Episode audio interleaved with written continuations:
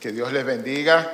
Eh, de verdad que es un, placer no estar aquí y compartir de la palabra de Dios como los que son, ¿verdad?, eh, eh, asiduos, frecuentes a nuestra congregación. Saben, nosotros ya tenemos eh, alrededor de un mes hablando acerca del libro de Apocalipsis.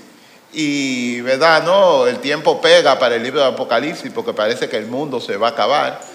Eh, con esto de COVID, entonces ahora la vacuna no, no acaba de llegar, eh, ¿verdad? Le prometen a uno una vacuna americana y llega una india, desastre.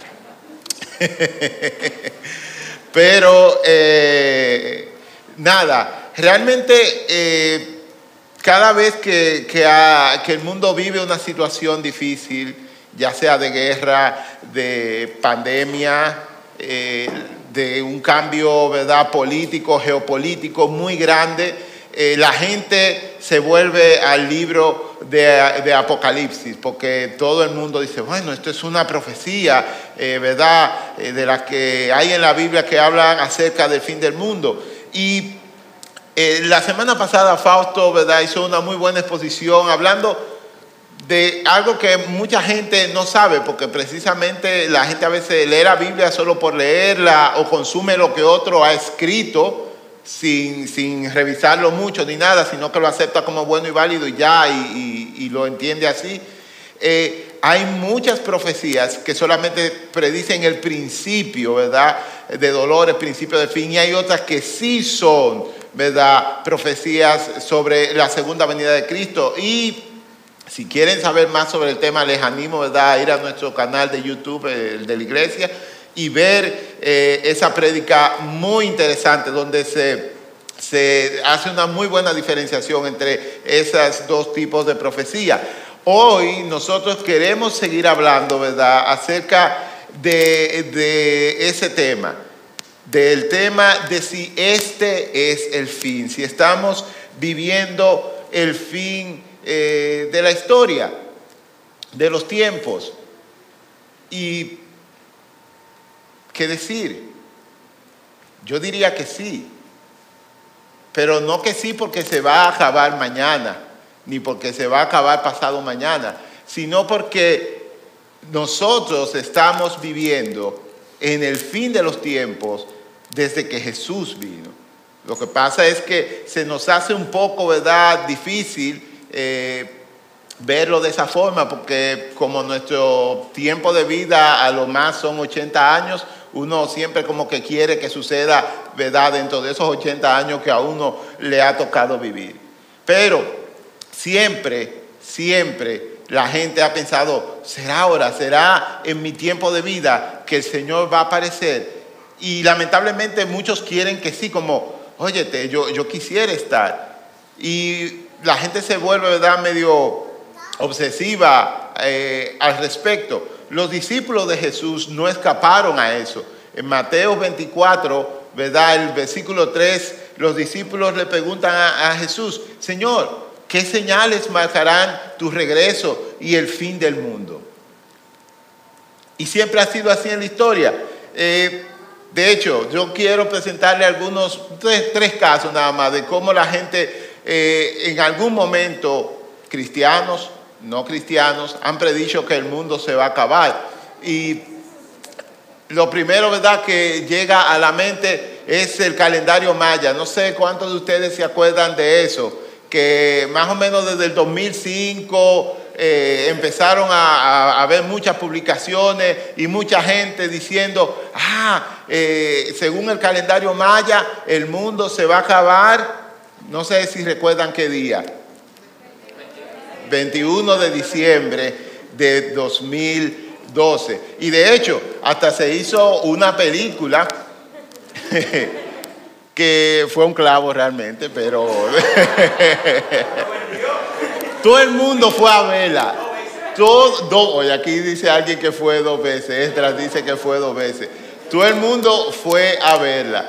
Y, y la verdad que eh, en, en, IMDB tiene un rating de 4 puntos y pico. Yo en lo personal, si no es 7, no la veo. Y, pero la verdad es que eh, ese, eh, en ese año 2012 eh, todo el mundo fue a verla, porque la verdad uno pensaba, eh, por lo menos tenía curiosidad. Entonces, también, y ya este es un poco más para atrás, en 1806 apareció una gallina que predecía, de verdad. En 1806 eh, apareció la gallina profeta de Leeds en Inglaterra.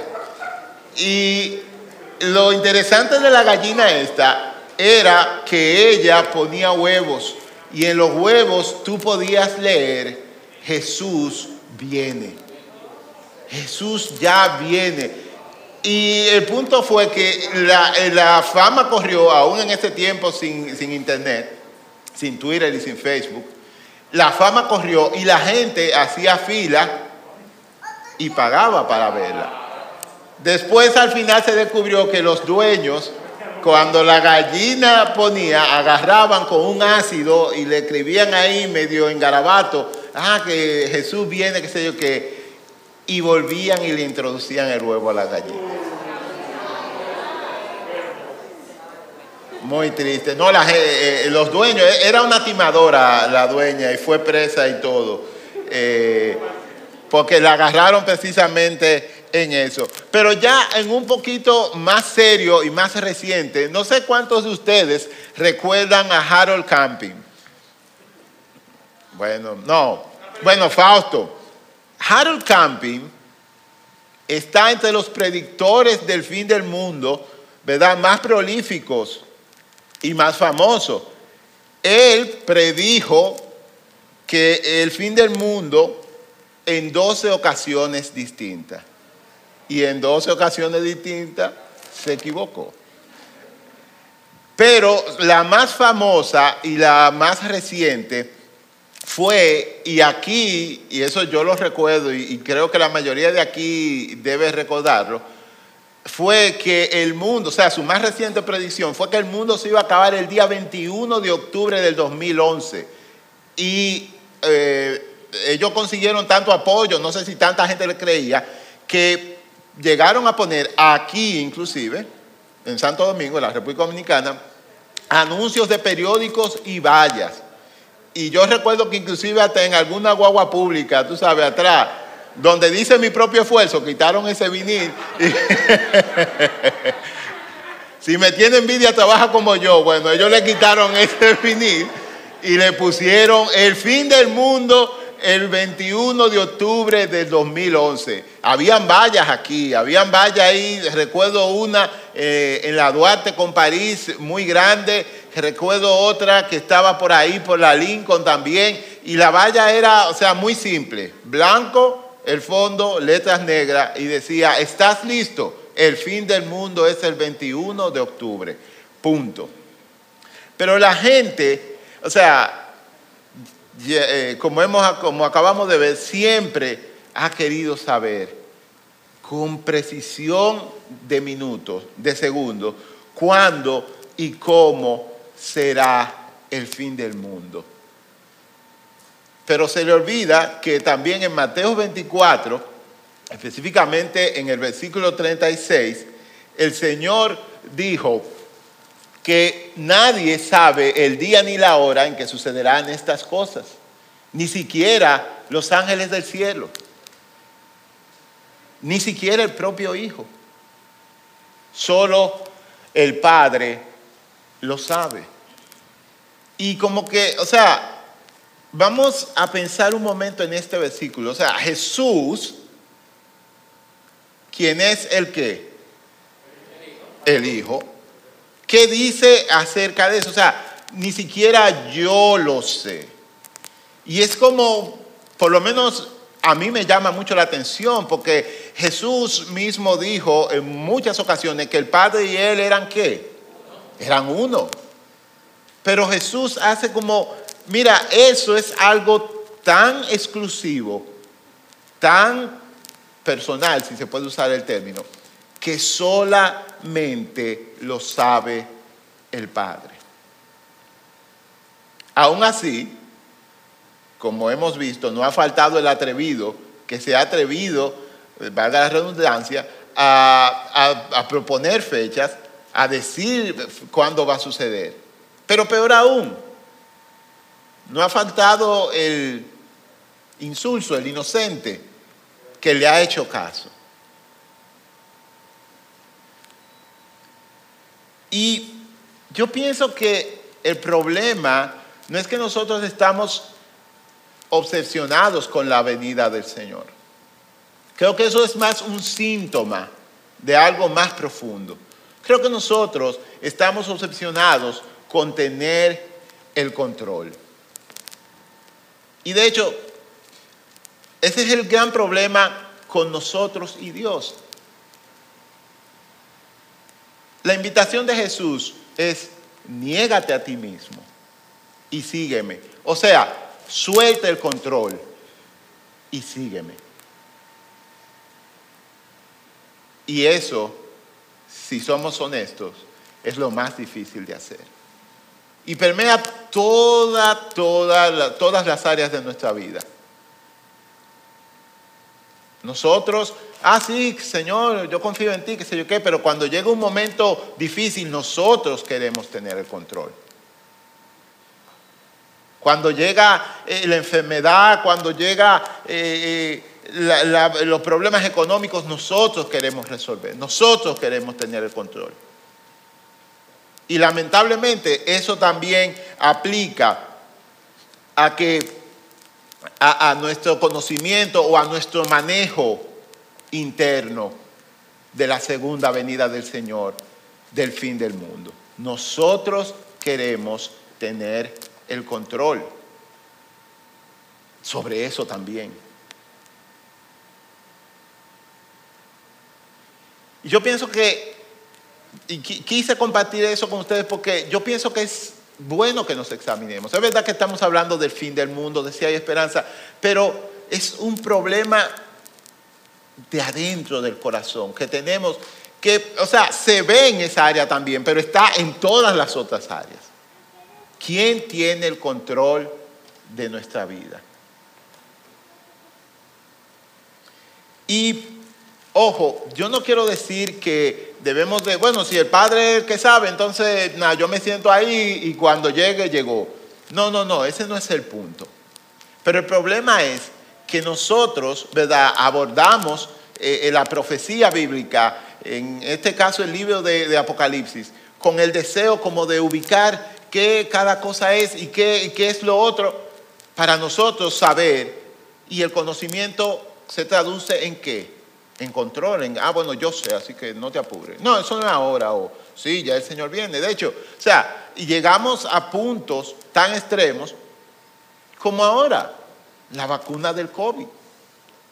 ¿Cuántos han oído gente que dice, yo me voy a poner eso? Bueno. Bueno, varón, vamos a orar por ti para que... no, pero el, el asunto es que, eh, ok, eso es un tema muy personal y ojalá no ofenda yo a nadie con esto, pero si lo ofendo, de entrada le pido disculpas. Pero el asunto es, las razones, hay gente que dice, yo no me la pongo porque eso tiene un chip. Y por ahí es que, qué sé yo, que de hecho, yo no sé si eh, ustedes vieron, llegaron a ver, yo sí recuerdo que JJ lo vio porque él me lo compartió.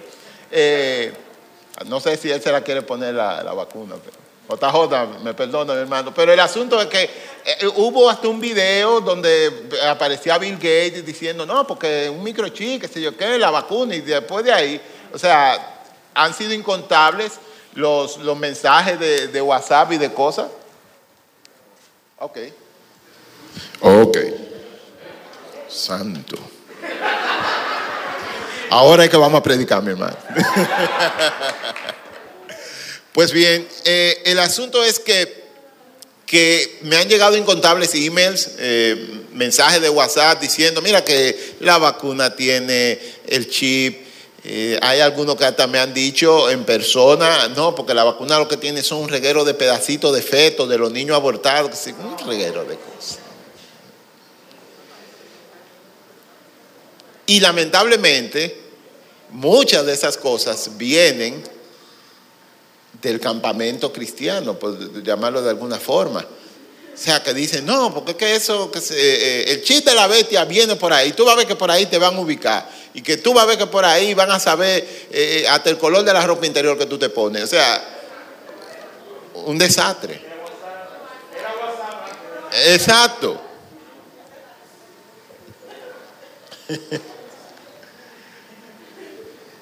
Entonces, nuestra obsesión con el control nos lleva a pensar que nosotros eh, podemos de alguna manera saber con el detalle cómo y cuándo será la venida de Jesús. De hecho, ese es el enfoque que mucha gente le da al libro de Apocalipsis, como si fuera una bola de cristal, como si fuera un oráculo, donde si tú logras, ¿verdad?, descifrar la complicada maraña de símbolos y lenguaje oculto, tú podrás decir el año, el modelo, la marca y todo, ¿verdad?, de cuándo y cómo viene Cristo. Y así es que mucha gente lo trata. Y si usted no me cree, busque en YouTube para que usted vea cómo aparece eh, eh, eh, la caterva de predicadores. Mira, porque qué sé yo qué, según esta es la bestia, mira, 10 cuernos, 10 presidentes, 10 qué sé yo qué, y, y tú, wow. Y yo no creo, sinceramente, que esa sea la mejor forma de acercarse al libro. Para nada. ¿Por qué? Porque desde que mi papá era joven, mi papá va a cumplir 73 años este año, le han venido diciendo, no, mira, de hecho, una de las cosas que, que mi papá me ha contado es que cuando él decidió ir a la universidad en su iglesia local le dijeron, pero ¿para qué si ya Cristo viene? Póngase a orar, será mejor, a ver si se va. sí, de verdad, o sea, y para muchos fue como una falta de fe, ¿no? Que, mi papá y la gente de ese tiempo decidiera eh, estudiar, ir a la universidad, porque era como que se estaban mezclando más con las cosas del mundo y no se estaban preparando para el inminente retorno de Cristo. Pero la verdad es que yo quiero proponerle a ustedes un enfoque un poco distinto del libro. Y para eso les, voy a hacer ¿verdad? una analogía. Aquí todos ustedes, o la inmensa mayoría, tiene seguro médico. Si tiene carro, tiene seguro de carro. Algunos tienen, ¿verdad?, hasta seguro de vida y, y todo lo demás. Y esos seguros, ¿verdad? En los países civilizados son una especie de, de, arreglo, ¿no? ¿verdad? Social al que hemos llegado, en el que decimos, mira, la eventualidad, en el caso del carro, el choque, que se te quede por ahí, en el caso del seguro médico, ¿verdad? Que te enfermes y que tengas que ir al médico, la eventualidad va a suceder. ¿Cuándo? Yo no sé, pero va a suceder. Entonces, lo mejor que puedes hacer es estar preparado. Lo mejor que puedes hacer es estar listo para cuando esa eventualidad se presente, tú puedas responder. Lo mismo ocurre con la segunda venida de Jesús. Aunque hay una diferencia. En el caso del seguro, bueno, yo tengo pagando seguro de vehículo muchísimos años y gracias al Señor nunca he, estado. En, un accidente. Y, lo más, y, hay gente que tiene muchísimos más años que yo manejando y no ha estado en accidentes. Son pocos, sí, pero los hay. Se puede dar el caso. Con la segunda venida del Señor no ocurre así. Es una realidad. Sucederá en algún momento. Y el enfoque es que tienes que estar preparado. El hecho de que si revisamos las carteras de cualquiera de ustedes aquí y encontremos su tarjetita de seguro médico o en la guantera del carro su, tarjetita del seguro de vehículo, lo que dice es que tú estás convencido de que puedes necesitar eso en cualquier segundo, en cualquier momento.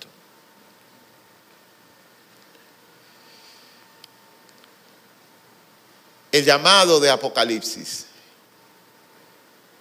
es precisamente ese. El llamado de la Biblia completa es ese. De hecho, yo traje unos, unos versos, 10 en realidad, donde el Señor habla acerca de estar preparados. De hecho, Mateo 24, 44 dice, ustedes, el primero de la lista, ustedes también deben estar preparados cuando, si, si lo pueden leer conmigo, el Señor dice, ustedes deben estar preparados todo el tiempo, todo el tiempo, porque el Hijo del Hombre vendrá cuando menos lo esperen.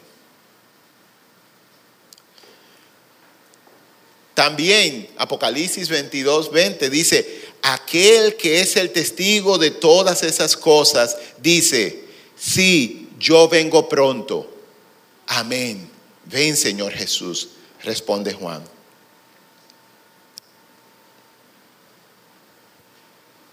Apocalipsis 3:11 dice, yo vengo pronto, aférrate a lo que tienes para que nadie te quite tu corona.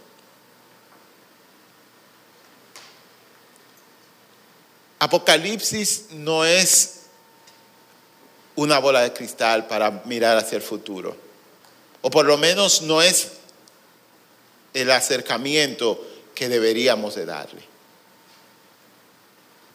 Apocalipsis es dos cosas, en mi opinión. La primera es, yo, dice el Señor, gano al final mi victoria está asegurada. Y también lo está la victoria de todos aquellos que en mí confíen. Y la segunda cosa que es el libro de Apocalipsis es un llamado a ser fiel, un llamado a vencer. Vuelvo y leo Apocalipsis 3:11. Dice el Señor, yo vengo pronto. ¿Cuándo? Mañana dentro de mil años, pero es pronto. Yo vengo pronto. Aférrate a lo que tienes. ¿Qué es lo que tienes? Tienes la salvación, tienes su gracia, tienes su perdón, pero también tienes una misión. Dios no te llamó sencillamente para darte un ticket al cielo y ya. Dios te llamó para que colaboraras con Él en su plan de redención de la humanidad, de redención de, todas las cosas. Eso es lo que tienes, a eso tienes que aferrarte.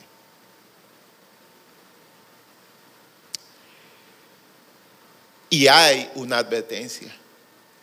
Aférrate a lo que tienes para que ninguno tome tu corona.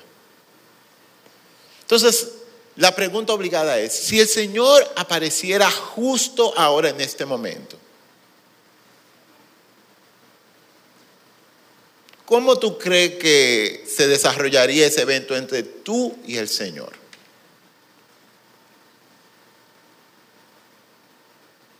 ¿Qué te diría el Señor de ¿Cómo te estás aferrando tú a esas cosas?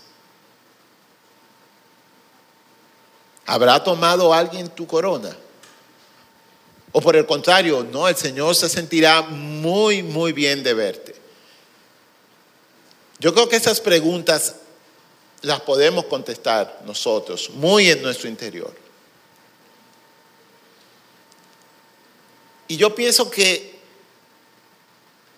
la forma de, vivir, de ver la vida es como si el Señor regresara en los próximos cinco minutos. Yo tengo, ¿verdad? Todo arreglado, como ando con mi seguro de salud, como ando con mi seguro de vehículo. Estoy listo para la eventualidad de que suceda ya. o estoy viviendo en pecados, o, estoy, ¿verdad?, ahí natagueando siempre en el lodo de un pecado y no acabo de salir de eso. Yo pienso que ese es el enfoque más adecuado. ¿Es el fin? Sí, es el fin. Claro que lo es. ¿El Señor vendrá mañana? Sí. Pero puede venir también dentro de mil años, pero eso no cambia o no debería de cambiar cómo yo vivo mi vida para Él.